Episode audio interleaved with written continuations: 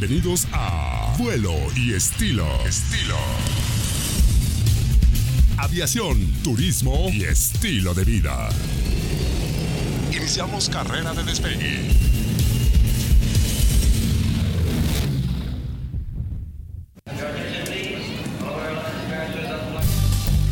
El vuelo del informante.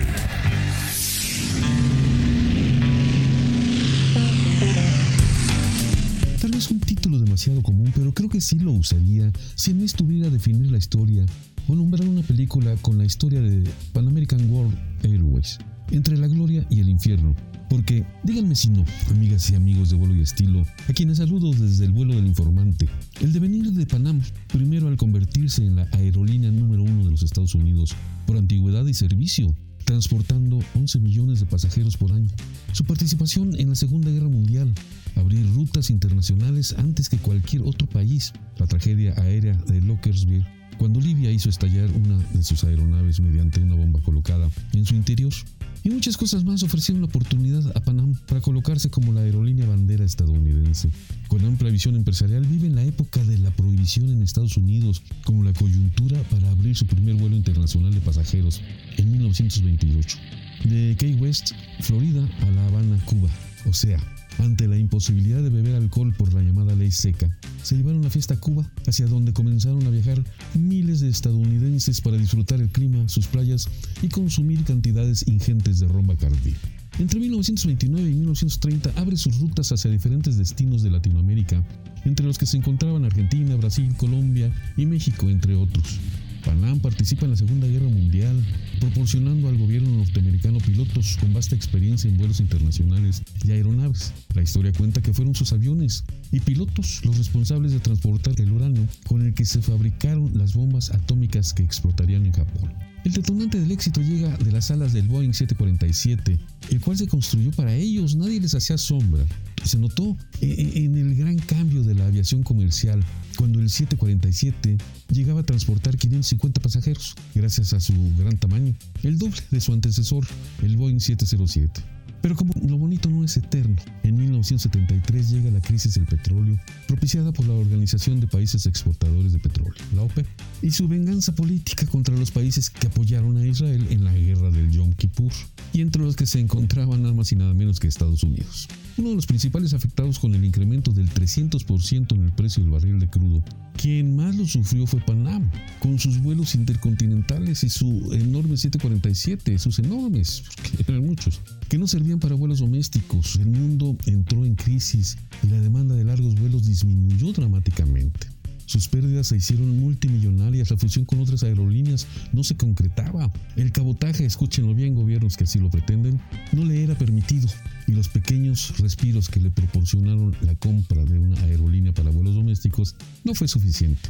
La bancarrota llegó, quebraron, mucha gente dejó de confiar en ellos además para su transportación luego del 21 de diciembre de 1988, cuando el vuelo 103 de Panam sufre un atentado. Era el vuelo que iba del aeropuerto de Londres Heathrow hacia Nueva York. Una bomba que debe ser colocada en el avión estalló. Cuando sobrevolaba el pueblo de Lockerbie, en Escocia, mueren unas 270 personas y las autoridades encontraron negligencia y culpabilidad de Panam. El 4 de diciembre de 1991, la oficina central cierra operaciones y Panam pasa a la historia. Aquí seguimos, amigas y amigos de Vuelo y Estilo. Gracias por estar con nosotros. ¿Qué tal amigos? Muy buenas tardes, gracias por acompañarnos. Hoy lunes 20 de marzo, gracias por estar con nosotros. Estamos en el presente y en el pasado y en el futuro, gracias. No le hagan caso, es pregrabado. De acuerdo a... Por eso, o sea, cuando- ahorita que lo están viendo, eh, ya estuvimos. Ah, mira. Y cuando estuvimos apenas... Bueno, ¿y si a nos hacer- alcanzan a ver o ya no nos alcanzan a ver? No, todavía nos Porque de alcanzan a acuerdo a ver. la información que ¿Quién nos acaba de dar Enrique, igual ya no nos alcanzan a ver, amigos. No, todavía, porque dice que es para el 23. Sí, el 23 hay una serie de fenómenos Hay- hay tres anunciados. días. Entonces no les doy la, info- la, la- la mala noticia que tiene el mundo. Porque, que, que a lo mejor hoy es el último programa. ¿O qué? bueno, eso, es- no, eso sería peor todavía. Eso No, bueno. sería peor. Bueno, ya están divagando. Bueno, buenas noches. Es programa noches, pregrabado. o sea, ¿ves? Pero ahorita son las 7 y algo No, no, aquí no, en el estudio. Son las 5 y cachito. No, compadre, pues ¿de qué fumaste? ¿En dónde son las 5 y cachito? Bueno, pues ahorita lunes. No, ahorita O sea, son las ahorita que, ahorita las que nos están viendo es lunes 20 de marzo. pasadas de las 5. A ver, ¿me pueden repetir la pregunta? Ay, no, bueno. Bueno, ya empezamos. Ya, ya, nuestras redes ya sociales, vez, Vuelo y sí, estilo, en todas las redes sociales. Tus redes sociales, tu Eh, Instagram. Ernie-meramente. Ahí la estoy. Aéreo guion bajo espacio en Twitter. Arroba Flyer Nunes en Instagram. Y bueno, pues el tema de hoy, pues ya escucharon Panam. el vuelo del informante, eh, pues eh, Panam, la historia Panam. de Panam, que es muy interesante y pues ahora sí que partió para lo que hoy es la, La aviación, la aviación comercial, sí. ¿no? Fíjate, nada más, el, la- el programa pasado hablábamos de las mujeres en la aviación. El 16, para no confundir a los que nos ven, eh, llegó el avión número 70 de Viva Aerobús y liderado únicamente por mujeres, ¿no? Entonces es una, una punta más Sí. en la aviación mexicana tomando en cuenta eh, a las damas. ¿no? Entonces eh, son dos noticias en una. Llega el Airbus eh, número 70 de Viva Aerobús, liderado únicamente por mujeres. Otra noticia muy importante que hubo en esta semana, bueno, la semana pasada, por lo que dices que estamos en varios tiempos, eh, fue el derribo de un dron por Del parte de una aeronave rusa. Muchos dicen que fue un Sukhoi 27 y quien dice que Dos fue un aeronaves 30. rusas. Eh, bueno, el dron fue el. De hecho, presentaron el- imágenes, ¿no? De supuestamente el dron eh, que fue derri- derribado eh, alcanzó a sacar. Es que está la versión imágenes. de que fue derribado y la otra que eh, Estados Unidos este, dio cuenta de él. Bueno, según eh, aparentemente sí golpeó el, el dron y Estados Sí. Unidos lo, lo, lo estrelló Bueno, a propósito. Estados eso Unidos lo estrelló y borró toda la información porque dicen de- en Estados Unidos que se acercaron con la intención de robarse la información. Bueno, el, el dron eh, cae en el mar Báltico y el mar Báltico no es todavía territorio ruso. No, creo que no. Ahí el, el, el Pero ellos sentido- dicen que sí.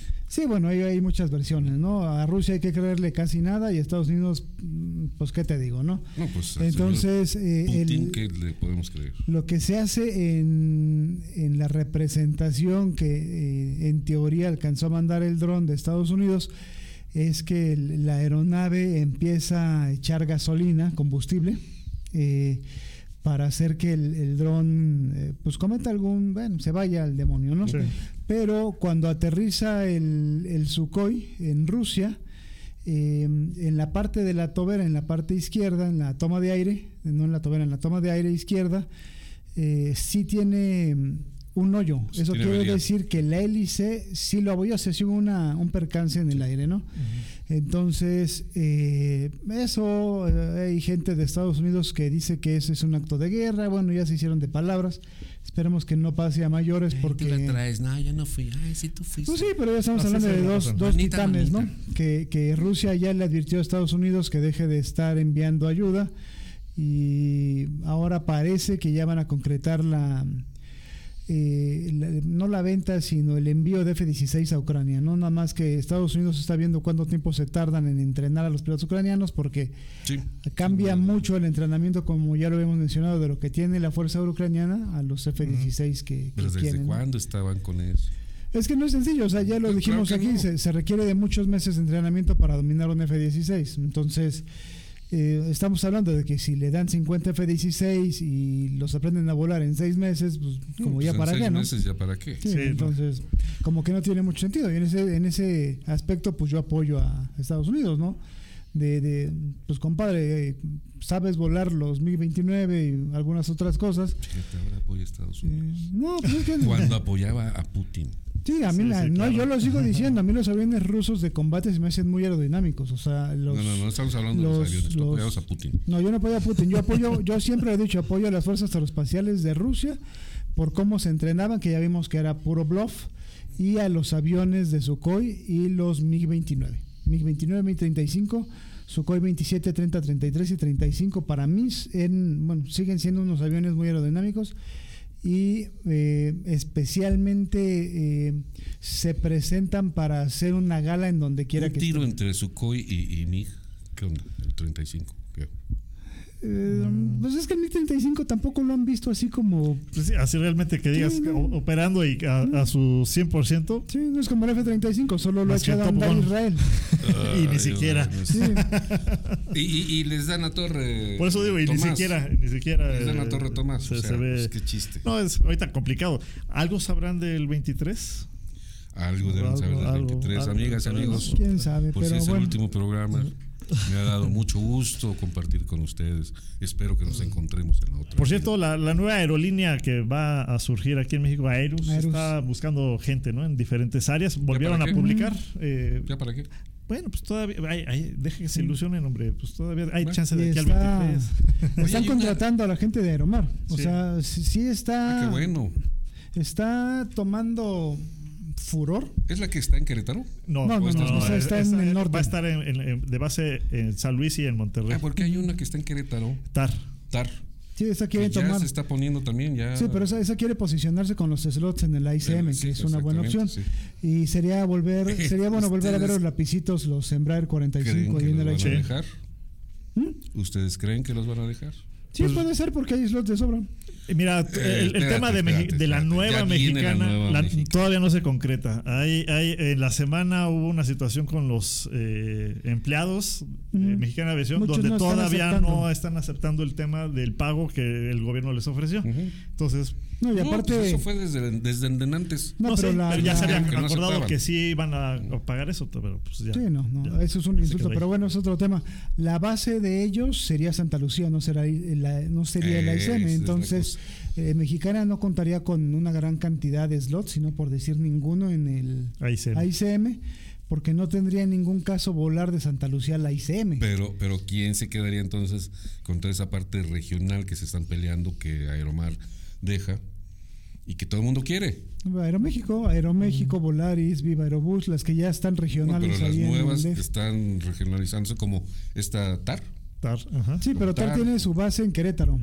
Entonces eh, tampoco vuela Querétaro, Ciudad de México. La única que vuela Querétaro, Ciudad de México es Aeroméxico. Ah, no, pero miento. Ellos ya dijeron que sí vuelan de, del, De la IFA. del De AIFA. la IFA. Sí, Sí. TAR eh, quiere apuntarse al, al IFA. Pues es que para que le den el chance. pues, mira, Pues sí, si tontos pero- no son. Pero el, el problema es eh, básicamente que pues no son competencias, se supone que son un, un complemento entre el IFA y el ICM, pero bueno, es mucha basura la que hay ahí, ¿no? Sí. Muy bien, bueno, vamos a. oye, ahora no sé, no te han escrito ahí qué pasó. Bueno, escríbanos y ahí les vamos a ir contestando en el chat. Ya vas, ah, ya vas. Ahí Va a estar pendiente Sí. Ernesto Qué- del chat para qué responder simpático. para responderles directamente en el chat, ¿no? Ah, por cierto, el Reforma sacó una nota que, caime bien. que dice que la carga que aterriza en el IFA se Ay, sí. va Ya por tierra a la ICM. Sí, eh, para el mundo aduana. lo sabe, para Pues que sí, pero ahí hay un sí. problema muy grave. O sea, Claro. esa, esa mercancía está aduanizada. Ajá. O sea, no ha pasado por una aduana real. No, y ya la están sacando. Y ya la están sacando. Sí. O sea, eso es ilegal, brother. O sea, así es este. este Mire, ya no, no le sigan informando nada a las ratas. O sea, Porque. pues, No, a- pero ya les están haciendo su vía exclusiva para que vayan directo de- del aeropuerto de Laifa a la ICM y ya, derechito. ay, por cierto, el, el Aeropuerto Internacional de ya. Salvador quiere quitarle eh, carga al IFA, ¿eh? Sea, abusados con O sea, eso. quieren porque el- hacer un centro El Salvador de- quiere hacer un hub de carga en su es que están aeropuerto. muy avanzados, ¿eh? Sí, sí, sí. Ellos están muy y avanzados. ellos están exactamente a la mitad. Sí, Sí. Entonces, es lo que ya hemos comentado aquí, que por ejemplo Air France y KLM eh, traen carga aquí al, al ICM. Y en una entrevista hace poco, eh, uno de los directivos eh, en Europa de estas dos aerolíneas que se juntaron, dice que están pensando muy seriamente en retirar la carga de aquí. Entonces, yo lo comenté hace, cuando empezó el programa, dije, es que a mí me dijo un directivo de una aerolínea europea que si lo, lo forzaban a irse a la IFA, decía, ¿sabes qué? Ahí nos vemos. Sí. Y yo me voy a Cancún o me muevo a Centroamérica. No, pues, a. Ahí el, el problema es para la gente que aplaudió. Primero lo del IFA, luego la carga, que se va a quedar sin chamba. ¿Por qué? Porque si esto pasa, ¿cuánta gente de KLM y de Air France de la parte de carga, que venían aviones exclusivamente de carga, se van a quedar Se sin van a chamba? quedar sin chamba. Entonces, bien, ¿no? Muy bien. Bien, pues vamos bien, al corte. pero, pues eso es cuando haces todo con las. No, no hay corte, no hay Sí, corte. sí. Hoy es Las- viernes y no hay corte. Estamos pro, pre- ¿eh? ¿qué? Ah, pregrabados, pregrabados. Por ahora, eso- sí, ahora vamos a chupar con el productor. Sa- Sí. saca las que chupe y, solo, y siempre, que esté Que- borracho que- todos que se los queden días. aquí. Que nos invite ahora. Como si nos pagaran los cortes, compadre. Sí. Puros anuncios de aquí de los compas de Jesús. A ver, Ahora resulta. ¿no? Ven a volar, ven a volar. Voy a, voy a eh, ver eh, quién factura todo. ¿No? No, o sea, bueno. ¿o cómo? ¿Y qué, y qué espacio aéreo qué? Ah, bueno, porque. Ah, pues, no, no, no. Yo- yo está, estoy- Vamos a poner a, a su corte para que salga ahí su espacio aéreo. Bueno, órale, pues está bien, ya vamos. No digo nada, yo ya no dije nada. En, en un momento. En un momento regresamos. Vuelo y estilo.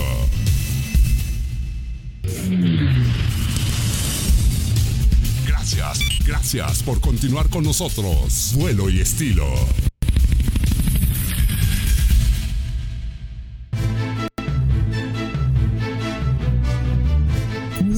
Les puedo decir, amigas y amigas de Vuelo y que no obstante los esfuerzos de Panam y Air France, entre otras, la línea aérea Qantas afirma que fueron ellos, allá en septiembre de 1979, los primeros en colocar la business class, tanto en sus redes domésticas como en sus vuelos intercontinentales, la cual mostraba algunas ventajas en comparación al resto de las secciones, dar mayor espacio entre asientos y prioridad a sus ocupantes en el embarque, evitando las tediosas filas. Eso sí, lo bonito siempre cuesta más y el boleto en esa sección tuvo un incremento de precio entre un 10 y un 15% superior al billete tradicional. Pero ¿cuál sería la diferencia entre Qantas y British Airways que en octubre de 1978 introdujo Club Class, una cabina premium separada con numerosas comodidades, como un medio para distinguir aún más a los viajeros de negocios con tarifas completas de los turistas, que viajan con tarifas reducidas? Datos curiosos. Y aquí seguimos, amigas y amigos de Vuelo y Estilo. Gracias. Yo soy gente sana. Botella de agua, yo no dije otra cosa. Patrocine. Las otras están allá atrás. Que nos patrocine Costco. No, Sí, ok. No, pues sí. sí. Sí, botella de agua. sí. Oye, interesante, ¿no? El tema de, de De- business class, de, Sí, de, de de- cuántas, eh, la primera aerolínea en, en- en implementar estas nuevas categorías. Y pues a la fecha han, han crecido el, el número de pues clases económica, turística, Sí, este, turista, economy. business. sí. Bueno, hay, hay aerolíneas que solo te manejan una, que es Las- rodillas, a, las- rodillas a la cara. Así es. Sí, sí, todas las low cost. Sí. Sí, es, es eh, formidable cómo comprimen el asiento para Sí, que quepa más no, gente, ¿no? Impresionante. Pero bueno, ahí está el, el dato. El, el, eh, eh, Qantas, la primera aerolínea en implementar el business class. Y pues de ahí empezaron a seccionarse todas las demás aerolíneas. Y pues con el tema de Panam, que pues ahí lo mencionas también en la, en la cápsula eh, del business class, pues no fue la primera. Sin embargo, sí Mm. fue la primera en, en incursionar dentro de lo que es ahora la aviación comercial. Oye, nada más para cerrar, cinco minutos, bueno, un minuto, para cerrar con lo de la línea esta de Mexicana. Eh, alguien del gobierno se contactó con Airbus para solicitarle varios A320 y les dijeron, no, gracias, ahorita no hay. Ni para compra, o sea, ni para venta, ni para, para renta. Entonces están buscando Embraer, pero man, Pero ¿para qué quieren un A320 si se supone que va a ser regional? por- los A320 son regionales. Sí, Sí, son eso para sí. vuelos más cortos. Entonces, pero ahí lo, lo, chistoso es que le hablaron directamente al CEO de Airbus y dijo, no, ahorita no, gracias. Entonces, no me interesa. Bien, ¿no? Sí. Fórmense y ahí Sí, vemos. sí, o sea, no es de ir y a ver, échame 20, no hay Sí. lista de espera porque, bueno, ya, seguimos con Panam. Pues la primera aerolínea en formarse, e interesante eh, cómo fue que se formó eh, en 1927, cuando, pues, bueno, dicen que dos ex eh, miembros de la Fuerza Aérea fueron quienes iniciaron, eh, pues, Panam, y que después se unió Juan Trip a, fomentar más el tema financiero de, de la él se aerolínea. une ¿no? pa- por la lana. Sí, bueno, Ajá, pero por eso había- el tema financiero. llaman. Y, y que realmente. tenía la visión pues de, de- de- de hacer, porque empezaron como el correo aéreo, pero después eh, Juan Trip fue el que cambió el tema para poder mover pasajeros. Sí, bueno, por el correo aéreo debemos recordar que, que, por ejemplo, mucha gente hace alarde de que vino Lindbergh a México en un vuelo Ajá. y uno de los objetivos ocultos de Lindbergh era básicamente ver cómo estaban las cadenas de correo Sí, para empezar a explotarlas en Latinoamérica. Sí, y que ahí estaba él ya eh, de acuerdo pues, con la gente de Panam, Así es, Juan entonces Juan Trip, eh, una de sus misiones era con la anterior aerolínea, bueno, con Avianca, pero no se llamaba Avianca en ese momento, de empezar a mover el correo en Sudamérica y, y Avianca dijo, ¿sabes qué? Aquí no lo tocas, papá. El Ford, sí, sí, sí fue el Ford en el que voló Charles, El Ford Trimotor, sí. eh, de, de Mexicana. Ujú, En la primera Era- ruta. Era realmente de Panam. Eh, El sí, primer vuelo que abre este cuate, el vuelo, el primer vuelo que abre, vaya. El vuelo inaugural. El vuelo inaugural que, lo- que, que realiza Charles Lindbergh con puro invitado, pura gente eh, fifí, todo el rollo.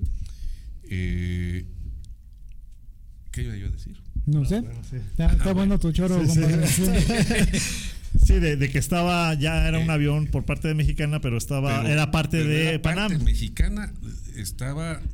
Pues tenían ahí, eh, Panamá, tenían un ahí ya un ahí. acuerdo. No, bueno, Panamá, en ese, en el momento en que se hace esa, esa, esa ruta, mexicana ya es de Panam. Sí. ¿Se acuerdan que alguna vez comenté que mexicana se tenía que dividir en periodos históricos porque se llamaba, se llamaba de dos o tres formas, ¿no? Compañía Mexicana de Transporte, bla, bla, bla.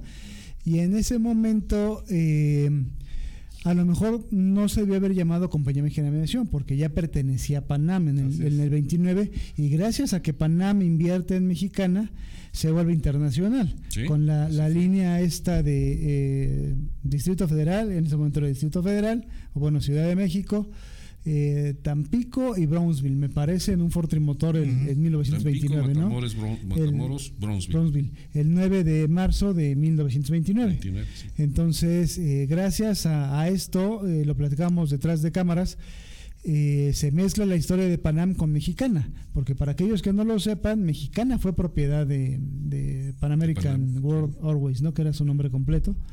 Entonces, eh, es una mezcla ¿Estás jugando con el histórica. teléfono o estás haciendo caso No, no, estoy aquí en la A ver, dejemos a Jesús favor. solo media hora Sí, para que hable. Entonces, No, la- no, la- la- ¿Sí? no, es que lo estoy viendo ahí que nos ponga las imágenes. Ah, ¿Para que nos vayamos a corte media hora o qué? Sí, exacto. Ah, entonces, eh, sí, se mezclan estas historias junto con lo de Lindbergh y muchas cosas más.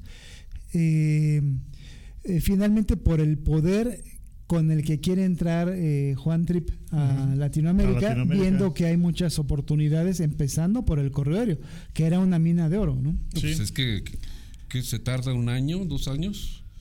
De que fundaron De- la de- aerolínea. de vuelo Dos. inaugural aquí. Dos años. Para, dos. para irse a Brasil, Argentina, Bueno, eso fue un bueno, poquito hacia más. Colombia, Sí. Panamá, por eso, pero Ujú. para expandirse, Sí, exacto. porque de esa forma fue muy poco tiempo realmente. Sí, sí, pero la visión que tenía este tipo y con la lana que tenía, eh, eh, pues realmente no tenía problema en ese momento, ¿no? Recordando que Panam fue durante muchos años la línea eh, número uno del mundo, que fue- compró fue- hoteles, compraba de todo. No, y, y el tema Fue también de de Estados cuando Unidos. empezaron a volar a Cuba, el, el usar los avi- hidroaviones, Los eh, que hidroaviones. también por ahí el tema de, de los uniformes, ¿no? Un poquito la mezcla entre marinos, entre marinos y, y, y pilotos. aviadores. Sí. Este, pero el, eh, interesante el tema de Cuba por cómo vio eh, El- la- de alianza con Bacardi, Sí. eh, con los que salió para poder fomentar pues, Sí, los así, vuelos a, de a- hecho, hace a la Cuba. alianza. Ajá. Sí, no, pero aparte de eso, aprovecha la oportunidad porque en Estados Unidos no se podía, había eh, estable problema de, Estaba la de- ley seca. De la ley de la seca. ley seca. Entonces, atravesando la frontera, pues todos a chupar allá arriba, ¿no? Entonces hace la alianza Lo con mismo Bacardi. que pasa aquí en ¿De México dónde- con de el? Spring Break, eh, los Así jóvenes es. que vienen a, ¿De, de a sus dónde salían? vacaciones. Pues de Hawái. Que en la noche alcanzas a ver las luces de, de- de Cuba o al revés de Cuba. ¿De Hawái? a ver las luces de, de la, de Estados Unidos. ¿Qué tiene que ver Hawái? Ustedes disculpen, por favor, disculpen. Laura. Si es grabado, es el viernes, ya es tarde. Discúlpenos, discúlpenos. No ha comido. Sí. Que de ahí eh, empiezan los vuelos de- a, a Cuba. Sí. ¿sí? ¿De Hawái? sí. ¿De Hawái a Cuba? Sí. O sea, del Pacífico al, al Caribe. La- Ah, sí, Ajá. ahí empiezan, güey. Sí, es que son eh, así como que del otro lado, Sí. ¿no? Sí, no. De Como que Florida, no checa. de sí. Florida. Sí, debe ser de ¿de Florida, sí, porque De Hawái está del de otro Florida, lado. Actualmente de, de Florida a, a Cuba, A Cuba. no haces sí, ni una hora volando. No, Sí, sí, no, si se pasan nadando, compadre, no en lanchas. Sí. Bueno, perdón, es que hoy este, vengo muy. Sí, es, que ahorita que lo están viendo, este, ya pasó esto. Eh, Entonces, por eso está así. Bueno, entonces, si sabían que estaban a tiro de piedra para irse a la fiesta y, y les ponen la fiesta del otro lado Sí, inmediatamente. sin ninguna Restricción. restricción. El- la playa, Todo. el roncito. Sí, sí, sí. Los Pues habanos. vámonos para todo. allá, los habanos de, de- de- Ah, no, todavía, Todavía no. no, En ese no, tiempo todavía no eran de, de de Fidel. Fidel. Ajá. Todavía los hacía la, la ciudadanía, la gente. la el pueblo y la gente. Todavía no se agandallaba Fidel, la- los cubanos estos eh, y los famosos, ¿cómo se llaman? Sí, no sé, no fumo. Yo tampoco. No, yo tampoco, Pero bueno, pero son- son puros muy famosos que eh, llegó este hombre y se agandalló la fábrica Mm, y ya exporta a, a todo el mundo, pues. Sí. Menos a Estados Unidos. Está prohibido Está consumir prohibido, puros en Estados Unidos. Y, los Cuba, compran de y- los meten Cuba. ellos mismos de contrabando. pues, 100 bueno. dólares un puro. De estos. Bueno, se fue el nombre de. Sí, marca. ya sí sabemos de cuáles. Pues 100 dólares un puro en Nueva York. Sí, sí, sí. Es, es- y eso de contrabando. Sí, por eso, Sí. de contrabando. Entonces, pues, les ponen la, la fiesta, pues de aquí somos. Sí, pero aparte ahí, ahí iniciaba el glamour en los viajes aéreos, ¿no? Así es. Porque para ser de Panam eh, mm, tenía mucho que ver el físico. Primero el físico, luego la preparación y luego preocúpate de lo demás, ¿no? Porque si eras así como que del, del grueso del montón de la población, pues ni pararte en las oficinas, ¿no? Tú sabes, Entonces, tú sabes que Enrique decidió ser químico porque de físico ni más. no, bueno. Hoy vienes, aparte de, Perdonen. aparte de lento, vienes de gracioso, compadre, sí. Sí, ustedes Sí. disculpen. eso. Entonces, eh, sí, tenías que, que estar eh, pues, prácticamente perfecto, ¿no? Hay una película que se llama, en México lo pusieron Atrápame, si Atrápame puedes, si puedes, sí. y ese era el estereotipo, el de Leonardo DiCaprio. que eso fue ya más hacia los 60, ¿no? Sí, esa, sí, sí, esa sí. época de, de oro de la Sí, pero el, el- el camino que agarró Panam es, eh, eh, por ejemplo, los Beatles volaban en Panam. ¿no? En el Pues sí, marcaron 707. tendencia. James Bond tiene películas con. Panam. Odisea 2001, me parece que es en Odisea 2001 donde sale un, un clipper futurista que dice Panam. Ajá. Entonces la marca fue súper explotada Sí, y sí, no. reconocida en Sí, todo el mundo. Al día de hoy la marca sigue siendo explotada porque la marca es lo único que le queda a los, eh, Dueños. es- los dueños, ¿no? Los actuales dueños. Hay una academia de vuelo que todavía eh, Pertenece a. pertenece a Panam. Eso y la marca es lo único que les queda. No, hay vuelos regionales, ¿no? Por ahí con. Eh, el- trataron de hacerlo varias veces, pero según yo no, no les funcionó. Pero lo que sí te puedo asegurar es que hay una eh, Panam Academy, Pero en donde hubo- tienen simuladores y... com- compran una línea de vuelos regionales que no entendí, no entiendo cuando, cuando lo, lo, ¿Lo leíste? lo, le- lo lees, dices, bueno, ¿cuál era la relación? O sea, si Panam era la grandota, eh, intercontinental, ¿de qué le servía apoyarse en una línea muy pequeña? regio- eh, dentro de Estados Unidos. Dentro de Estados es que no tenía permitido volar eh, Sobre- Panam eh, vuelos nacionales Ajá. dentro de Estados Unidos. Pero eso solo ¿Quién le trajo pérdida. Sí, pero Sí. ahora sí que es raro esa situación que hasta después ya cambió la ley, pero sí tenía que hacer alianzas con eh, aerolíneas pequeñas que volaran dentro de Estados Sí, Unidos. para volar dentro del territorio estadounidense. No podía volar dentro del territorio No, porque estadounidense. hacía unos rodeos impresionantes. Sí. No, y aparte eh, Era, su era estructura... gasto, no, ya no era inversión, ya era gasto. Sí, su, su- sí pues eran, fueron 200 millones de dólares de pérdida en, En esa época. en esa época, bueno, en cualquier mineral. época, ¿no? Pero normalmente sus aviones, aparte de los eh, seaplanes, eran aviones muy grandes. O sea, el DC-8-707, lo- el Boeing eh, 377, eh, los 747, que básicamente 747 es Juan, el Juan a- Tripe fue el que sacó el 747, Sí. ¿no? El que le dijo a Boeing, échamelos y yo te los compro, ¿no? Y al final, pues no, no salieron a tiempo para que Panam los tuviera. Entonces, eh, Panam tuvo creo que el 47, el 100 y el 200. Y, e incluso hubo un pedimento de Concorde, pero no, no sé, no me no recuerdo si el francés o el SST de Boeing, que nunca se produjo. Pero estaba muy interesado en el vuelo supersónico. O sea, tenían para invertir brutal, ¿no? Como ya lo platicamos en algún programa de, de Hooters, la línea esta de Hooters que también tenía mucha lana, y lo mal invirtió y se fue para abajo, ¿no? Entonces es un caso muy similar, pero bueno, Panam fue la número uno del mundo, ¿no? No, y eh, bueno, y todas las situaciones por las que atravesó las crisis que presentó, eh, pues todo eso vino a... Los a- a- accidentes, ¿no? Los accidentes el de y los, Lockerbie, eh, el de Tenerife. el- el- los atentados. Sí. eh, Pero pues sí previo, son- pre- previo a eso, bueno, presta los aviones para la Segunda Guerra. Sí, bueno, pero hasta ahí todo iba bien. pilotos. Presta pilotos y equipo O sea, para la- era, era lo que decía Panam se hacía. ¿Por Sí. qué? Porque los pilotos de Panam tenían mucha más experiencia que los pilotos de guerra estadounidenses. No, y al final recompra esos aviones ¿sí? y es un negociazo. porque los recompra muy Los baratos. recompra muy baratos Sí, y, sí. lo- y los reactiva eh, para vuelos comerciales. Sí, Oye, pues sí, así, Panam y un TWA man. hicieron un negocio con eso, porque fueron los más beneficiados, esas dos aerolíneas. Pero eh, Panam, alguna vez hablamos eh, cuando estaba en Montserrat del vuelo 914 de Panam, Que en algún momento llegó eh, a algún aeropuerto, eh, se comunica con el, el control CTA En la torre. y le dice, pues ya llegamos, pues sí, compadre, pues ustedes desaparecieron hace 37 años, ¿no? Sí. Y dice, ¿sabes qué? Pues mejor vámonos, ¿no? Ahí Y nos por vemos. patas, ¿no? Eso no se sabe si es una leyenda o es real. El- Es el- mito. Claro, Creo que es mito el, el real. 914, no recuerdo muy bien, pero es el vuelo 914 Panam, por ahí búsquenlo, eh, en donde pues llega tarde, casi 40 años a su a algún aeropuerto y cuando le dice, ¿sabes qué? Pues ahí quédate porque ahí va la policía, compadre, a ver qué les O sea, pasó. de que sí desapareció, patas. sí desapareció. Han desaparecido varios. Fue el que desapareció el radar así de. Ujú. Vámonos. Como el de Malasia, que después hablamos Como de el ese. de Malasia también. Vamos a un corte y regresamos para continuar con el tema. En, en un momento. En un momento regresamos. Vuelo y estilo.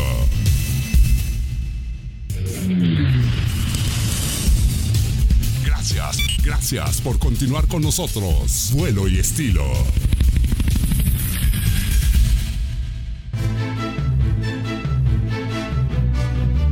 Como efeméride les puedo decir que ya suman 94 años. Fue en marzo de 1929 el primer vuelo comercial internacional que parte de la Ciudad de México en ruta a Brownsville, Tampico, Ciudad de México. Y fue mexicana de aviación con un Ford Trimotor 5 ATB-12, bautizado con el nombre de México, en el que se dio inicio al proyecto de internacionalización de la aerolínea. Y como no creo que lo adivinen, por eso les digo que fue nada más y nada menos el afamado piloto Charles Lindbergh quien tuviera bajo su mando la aeronave en todo su recorrido. ¿Qué mejor que el único hombre que hasta el momento viajaba ya de Estados Unidos a México y de regreso con toda la frecuencia del mundo para pilotar cinco horas de ida y cinco de regreso al día siguiente, con sus respectivas escalas en Tampico y Matamoros? El Ford Trimotor se le entregó a Pan American en enero de 1929 para ser asignado por esta, su subsidiaria mexicana. El jueves 26 de marzo de 1936 sale de la Ciudad de México con rumbo al aeropuerto La Aurora en Guatemala. Se estrella en Amecameca, Estado de México, falleciendo sus 14 ocupantes. Aquí seguimos, amigas y amigos de y Estilo. Gracias. Y ya estamos aquí de regreso. Bueno, ahorita lo mencionabas en la efemérides, que también lo comentamos en el bloque anterior, el tema del primer vuelo con eh, Mexicana de Aviación y pues la relación con, con Panam, ¿no? Pero bueno, ya estamos eh, eh, más adelantados en la época en cuanto a la historia de Panam, lo que vivió en la Segunda Guerra Mundial, lo que aportó, y posterior a la Segunda Guerra Mundial, pues viene también nuevamente ese auge, ¿no? De, de, de Panam donde viene esa época también dorada de la aviación comercial, el glamour, eh, la moda, eh, pues marca tendencia Panam, la solicitud de las aeronaves, el 707. Entonces, y ahí había una competencia y un pique también entre Juan Tripe y Howard Hughes, ¿no? Este, por ver quién desarrollaba más el tema de la aviación comercial pues cada uno, eh, pues con lo que hicieron, aportaron un crecimiento importante dentro de lo que fue la aviación comercial.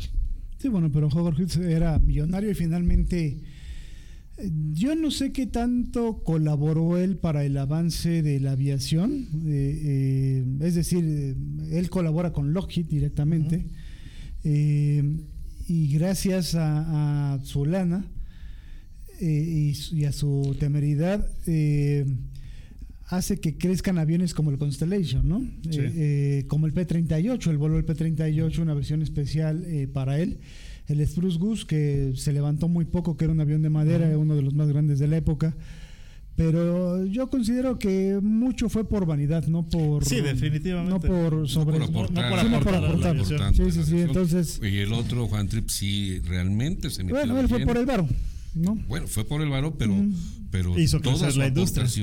hizo crecer la Sí, industria. porque hizo, hizo a Panam la número uno, ¿no? Exacto. Acompañado de grandes financistas en ese momento, vio la oportunidad y colocó a Panam en el nicho en el que estuvo durante 40 años Sí, casi. ¿no? cosa que no, sí, ok, Lockheed, lo que quieras, pero Jaguar Hughes no, no, no logra penetrar de esa manera. Sí, él fue cineasta y quería hacer eh, mucha propaganda Pues con la rico. aviación, ¿no? Romper récords. sí. eh, Lo sí. que le importaba era el protagonismo. Sí, el, egocent- el el egocentrismo. era fundamental para él. Sí. Para un hombre que termina pues casi en la locura. Pues más bien terminó en la locura, encerrado y, Encerrado. y murió acá en México, en Acapulco. Sí, en Acapulco. Ya no salía del hotel. No, más bien no salía de su habitación. Sí. Terrible. Pero bueno, ese es otro tema que también se presta para hablar Para un poco hablar. de lo que, que Sí, de hecho, hay un, un capítulo de Los Simpson en donde el señor Burns se vuelve loco por el casino y es una parodia de lo que le pasó a A Howard Hughes. Así es, entonces eh, es el síndrome de del egocentrismo teniendo mucha lana, ¿no? Pues sí, desafortunado. me preocupa eso que si llegas a tener tanto dinero te puedas volver. Me preocupa. Pues mejor regálalo. regálalo, Ajá. sí. Tienes razón. Sí, Pero- no, así ya te evitas esos problemas. sí. Y no digo, regala el pensamiento, porque lana no hay, Sí. compadre. La intención nada más. Sí.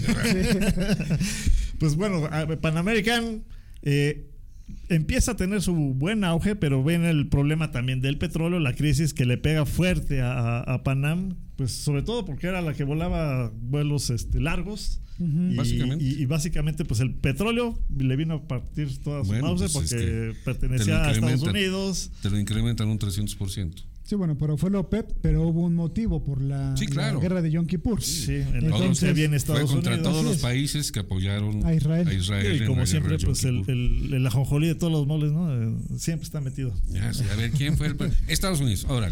Y entonces, ¿a quién le pega más de todas las aerolíneas? Pues a Panam, Sí, porque es la por que... sus grandes vuelos. Exacto, por la- Y los la grandes aviones. cobertura y, que y tenía sobre la cobertura o que tenía y que la gente era una época ya media complicada en crisis del mundo pues deja de, de hacer esos grandes vuelos Sí, ya no confiaban. ya en- no confiaban sí. los aviones se empiezan a quedar en tierra o sea se empiezan a descapitalizar de alguna manera ahí Sí, pues es que el, el problema es ese, ¿no? Sus rutas eran muy largas eh, y, y si no hay quien vuele, no y además a qué precio sí, Exacto. O sea, insisto fue creo que por ahí en el 300% lo que se incrementó sí, el, el El barril de petróleo el- el estaba en un incremento del 300%. Entonces, pues, ¿qui- ¿quién opera bajo esas circunstancias, no? Financieras, económicas. Sí, y ahí complicado. empieza, pues, la, de- el- el- el- la catástrofe, el, el Bueno, declive. eso sumado a las situaciones eh, de terroristas, eh, los atentados, Sí, el bueno, accidente. Pero, por ejemplo, lo de Lockerbie eh, tuvo una demanda de varios eh, millones de dólares porque el error fue de Panam. Ajá. O sea, el, el problema es que sube un, un tipillo, un idiota, un terrorista, eh, y en ese momento ya había una estipulación de que sin maleta, sin, si ya no había pasajero y maleta, bajaban la maleta, Ajá. ¿no? Entonces eh, se les pasa y dejan subir una maleta eh, que traía una grabadora, que traía Semtex, Ajá. eh, y, el error fue de la gente de Panam. Entonces, ahí estuvieron eh, comentando en un programa eh, de televisión que fueron 19 errores eh, en la seguridad. Ajá. Se les costó varios millones de dólares en demandas y pues fue el acabose, fue el, el término final Sí. de la aerolínea, ¿no? Entonces, eh, si, ¿quién sabe qué hubiera pasado si hubieran detectado ese explosivo a tiempo? Porque en Alemania lo hicieron. O sea, unas semanas antes, eh, otros tipitos quisieron subir el mismo cargamento a un avión en Alemania y los atoraron, ¿no?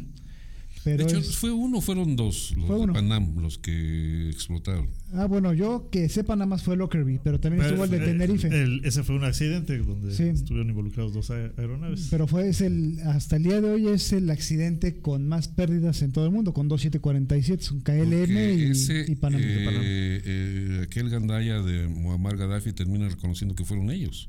No, de hecho fue él. Sí, por eso. O sea, no. Eh, fueron ellos. Los, Sí, los originalmente- libios, por instrucciones de- del demente. Muammar. este, Sí, porque originalmente metieron al bote a un tipo que al final se puso muy grave en la cárcel y le dieron chance de salir, ¿no? Yo no lo había dejado, bueno, no, es otro boleto, otra historia, pero al final se re- eh, eh, Gaddafi reconoce que él fue el autor de Pues es que no le quedaba de otra. De ya eso. todo, todo estaba. Era al único al que había que voltear, nada más. Sí, pues era cuando estaba la situación por- complicada con los países árabes y Sí. Estados Unidos también que estaba involucrado ahí. Sí, bueno, pero en ese momento, eh, si él manifiesta que él había sido, pues, ¿qué crees que pasa? Sí, Se pues, pomada claro. al país, ¿no? Sí. Entonces, ya de- después de muchos años ya se supo la verdad, cuando ya no había, vamos, delito que perseguir, ¿no? No, sí, sí, porque eh, inclusive termina el demente este indemnizando a las familias de los pasajeros. Se supone que les dio varios millones de dólares aquí. Sí, porque eh, si el gobierno les dio, eh, no sé, varios millones, 10 o 20 Como millones, 10 a- millones cada familia, a cada familia. porque la OTAN le puso el pie en el cuello y le dijo, maestro, si no eh, haces eso y reconoces esto, pues te vamos a cerrar todo lo que te imagines. Entonces la Sí. OTAN tuvo mucho que ver ahí, pero Sí, realmente fue por presión de la OTAN. sí, esa fue la, la historia más reconocida o más certera, ¿no? Quién sabe qué tanto tendrá de verdad. Pero sí, al final le reconoce que él fue y por eso la indemnización, ¿no? Pues eso vino a, a darle al El traste a, a- a Panam, Pues sí, que porque la gente ya finalmente no quería volar. No, pues eh, es- Bueno, ya no entre, todo, con eh, ellos. pues quién va a querer, o sea, Ah, pues, ¿tú te animas? no. No. No, pero es que imagínate el terror, o sea, eh, el avión no explota en el aire, el avión se desgarra y la gente está viva. La gente se da cuenta perfectamente de que se va a morir. Entonces, lo que hace esa, eh, el Semtex es que hace un hoyo, eh, ¿qué te puedo decir? El tamaño de, una pantalla plana. eh, y empieza a generar desgarres en, el- la zona de carga, que es la zona izquierda en la parte de abajo, debajo de mm, dos niveles abajo de la cabina VIP. Eh, entonces, pues la gente se da cuenta y sabe que se va a morir, compadre. O sea, son minutos desde el avión eh, que está eh, a cierta altu- altitud hasta que se destroza, porque el avión en el aire se parte y ya cae a tierra. Entonces la gente iba viva. O sea, no, implota. Es, es terrible, ¿no? La, la, la sensación, lo que vivieron. Que, ahora sí que tuvieron ese tiempo de vivir ese horror, Sí. ¿no? Eh, ir, a- ir amarrado al asiento. eh, es terrible, o sea, sí, y por eso la gente le da pánico. El, el programa pasado sacamos una cápsula del 37 que se desgarra en la parte de arriba. Me parece ajá. que nada más fallece una persona, una La, sobrecargo. la- la jefa, de, Ajá, la ajá. jefa de sobrecargos. Que y, y sale, fallece sale succionada. porque pues ahí es donde dices, eh, a ver, espérame, ¿estás capacitada o no? no, pues no, no, se quita el no cinturón. tenía- Se quita, sí lo tenía. Por eso, cuando. Se quita el cinturón para ir a ver qué pasaba. Espérame. Ya el avión se está desarmando. se Sí, está bueno, pero es haciendo- que Quédate ahí. eh, su, su, su función, su función de ella, pues decir, a ver qué onda, o sea, si no se percata de que se está desarmando el avión, eh, pues tiene que ir a ver qué pasa para Espera, informarle espérame. al piloto. ¿Cómo no se percata cuando te falta medio techo? Sí, bueno, pero es que recuerda que hay, hay asientos de tripulantes que están de espaldas a donde pasó ese Y, hecho. y depende, sí, donde haya estado ella. Así es, Mira, entonces no de eso Pero bueno, No ese es otro tema. Vamos al corte de Panam. Pues eh, hay mucho que contar. Eh, ahorita tratamos de hacer el resumen. Vamos a un corte, regresamos ah, para irnos a la recta final ya del programa. En, en un momento. En un momento regresamos. Vuelo y estilo.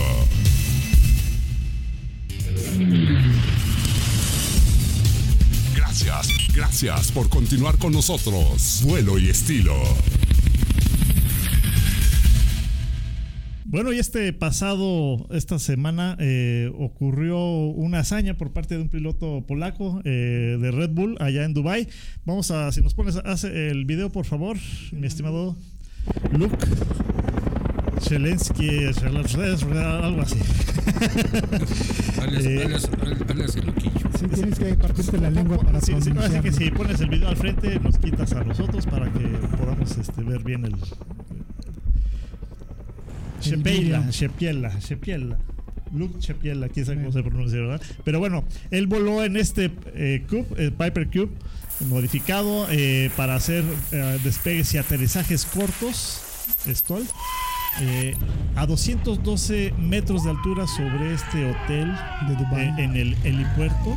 eh, realizó esta hazaña y fue completada en la tercera, en el tercer intento. Intento.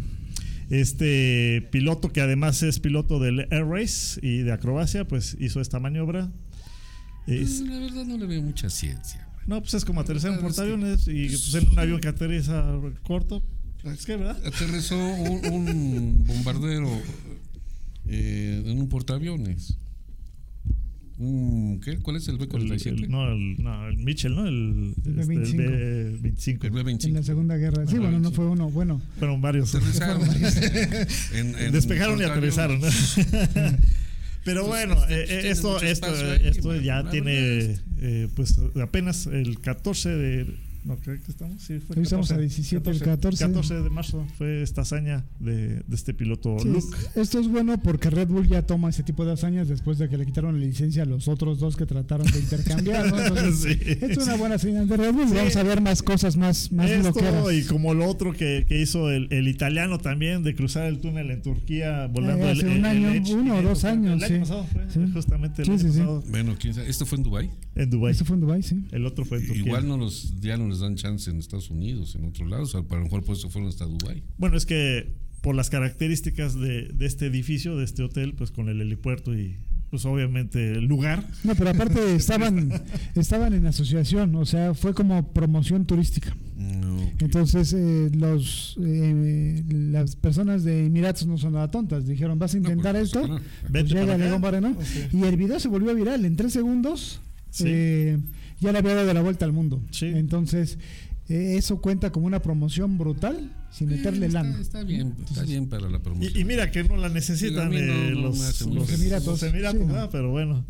Eh, eh, esto ocurrió. Ahí, eh, si quieren ustedes eh, tener un- una actividad de estas, cómprense su avión. Coméntenos, amigos, coméntenos si a ustedes se les hace interesante, peligrosa, lo harían ustedes. Yo no, la verdad. Eh, Bueno, pero es primero, que, primero aprende a volar. sí.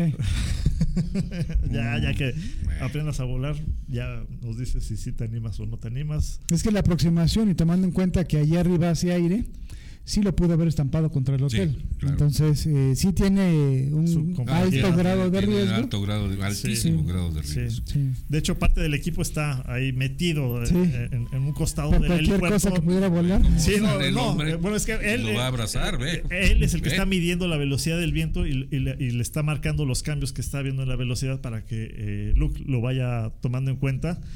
Este, al momento en el que toca, pues vemos cómo mete el freno para que el avión se pare. Ujú. Ahí, ahí lo, lo paró eh, antes de que también Sí, o sea, se ese es-. Ese es un aterrizaje, un golpe controlado le llaman, porque pega muy fuerte y por eso trae ese tipo de llantas. Un Cessna eh, normal no, No, hubiera aguantado no, el no, tren. no, no, no aguanta. Entonces, por eso supongo que trae el, el triciclo reforzado. Sí, es, es para los Sí, pues, stall, para aterrizajes y despegues y aterrizajes eh, cortos. Y este tipo de, de aviones con estas modificaciones los usan mucho en Alaska. En Alaska, para cualquier tipo de terreno. Ajá. Sí, Sí, es, es correcto. para Eh, hielo, para todo eso. Sí, para el. eh, digo, el, eh, otra efeméride es que el 18 de marzo eh, es el cumpleaños de Werner Molders. O sea que Un- pasado a, a- antier, es- va- Sí. ¿fuiste a la marcha, por cierto? ¿Cuándo No. fue? ¿Cuál más? ¿El, el cumpleaños de quién? de Werner Molders, uno de los haces alemanes de la Segunda Guerra Mundial Ah, con 100 interesante victorias aéreas. Conocer su historia, ¿no? Eh, pues de cualquier as, independientemente de para qué país haya servido, Sí, en la. Segunda Guerra eh, cualquier eh, persona que haya derivado más de cinco eh, Pues es que se aeronaves, presta, ¿no? Se presta para, para que surgieran los héroes. pues sí, pero, Pero desde la aparte Primera Una- Guerra Mundial una- sí, por eso. Eh, en la Primera Guerra Mundial surgieron varios que después se hicieron pilotos de, de Circo aéreo, de circo aéreo. En la Segunda Guerra surgen algunos que también se, vuel- se ponen o ponen escuelas o se Así dedican a- al circo aéreo o se van a las líneas comerciales Así es. y los, los, los jalan con toda la certeza de su capacidad. Sí, pero en la Segunda Guerra tiene eh, el detalle de que ya son aviones altamente tecnológicos, no como en la Primera Guerra, que pues, eran, claro. eran recién salidos de la invención de alguien. Sí. Y en la Segunda Guerra ya, eh, vamos a decir que ya hay ingenieros en aerodinámica y había eh, dogfights eh, muy interesantes, por ejemplo, los 51 contra los Messerschmitt o Los corsarios contra los ceros. los ceros, o por ejemplo los P-51 que llegan a derribar los Messerschmitt 262, que eran los primeros aviones de reacción. Entonces, ahí la tecnología era muy importante.